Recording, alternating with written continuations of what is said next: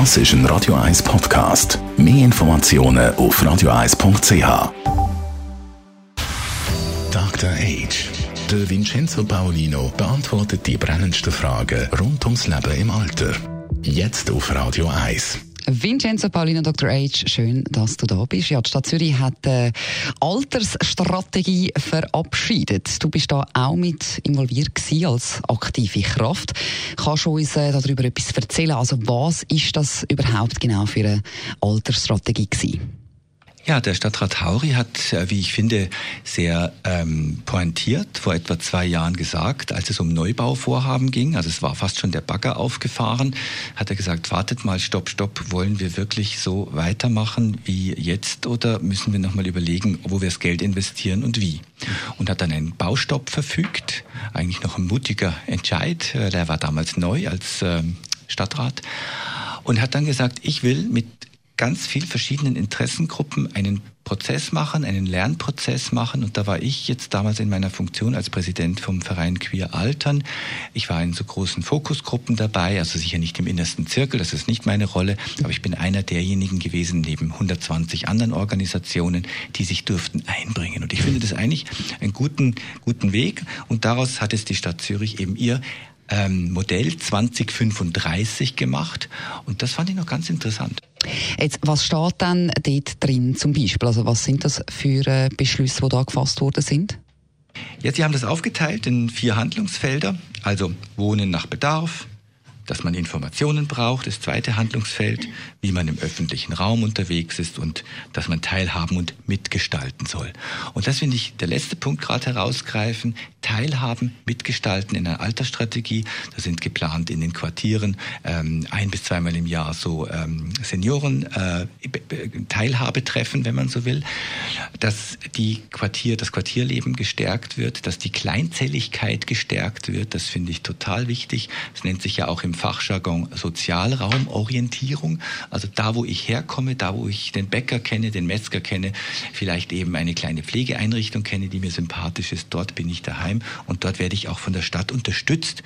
Und ähm, ein weiteres Handlungsfeld ist eben Wohnen und Pflegeunterstützung nach Bedarf und auch nach spezifischen, ähm, nach spezifischen Bedürfnissen.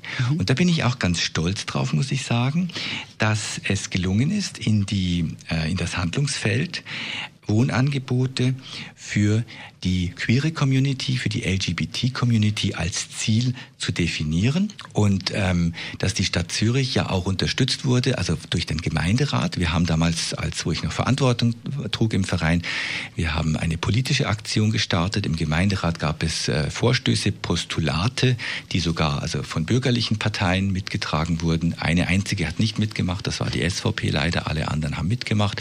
Also fast ein einstimmiger Entscheid des Gemeinderates, dass die LGBT-Community für ihre Menschen im Alter etwas bekommen soll. Und das wird hier auch ganz klar definiert und festgehalten in dem Konzept, finde ich super. Jetzt bei Strategien und Konzept ist immer ein die Frage, wird es dann auch umgesetzt? Wie kontrolliert ihr das oder wie macht ihr da Druck? Ich habe eigentlich ein großes Vertrauen, muss ich sagen. Und das, was hier steht, ist so konkret. Also man kann das auch auf der Website der Stadt Zürich runterladen. Die ähm, Handlungstitel mit der Beschreibung, wer zuständig ist, wer beteiligt ist und bis wann, das ist wirklich sehr konkret. Und da kann man, glaube ich, jeden behaften. Natürlich 2035 ist noch explizit, geht noch viel Wasser, sagt man so schön. Aber ich glaube und äh, bin auch zuversichtlich, dass dieser Stadtrat, den die Stadt Zürich hat, ihre Vorstellungen, ihre Ziele, die sie mit uns gemeinsam erarbeitet hat, ähm, auch versucht einzuhalten. Konkretes Beispiel, man hat auf August schon, legt man zwei Dienstabteilungen zusammen. Es gab bis jetzt immer Dienstabteilung Pflegeheime und die Dienstabteilung Altersheime. Das wird ab August bereits zusammengelegt. Konkrete Maßnahme. Finde ich auch richtig. Denn es macht eigentlich keinen Sinn, das zu trennen. Das ist eine historisch gewachsene Sache gewesen. Und das wird Energien freisetzen, zum Beispiel, dass Studenten mit im Altersheim wohnen, dass sie da sehr günstig oder sogar gratis wohnen werden und dafür aber Zeitressourcen den alten Menschen schenken, also die Generationen zusammenbringen. Das läuft schon und wird noch verstärkt. Und ich bin, kann, ich kann sagen, ich fühle mich auch mit als, äh, ich propagiere jetzt diese Altersstrategie. Es gab in der NZZ auch einen kritischen Artikel drüber. Ähm, in Tagi war die Überschrift, ist das jetzt das Ende der Pflegeheime? Ähm, ich glaube nicht, dass das das Ende der Pflegeheime ist, aber es ist das Ende dieses Denkens in Kategorien, die nicht menschlich sind. Und darauf, finde ich, kann die Stadt Zürich wirklich stolz sein. Vielen herzlichen Dank für die Infos, Vincenzo Paulino, Dr. H. Dr. H. Jeden Sonntag auf Radio 1. Unterstützt von Alma Casa. Wohngruppe mit Betreuung und Pflege rund um Uhr.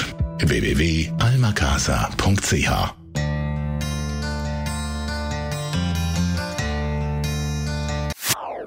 Das ist ein Radio 1 Podcast. Mehr Informationen auf radio1.ch.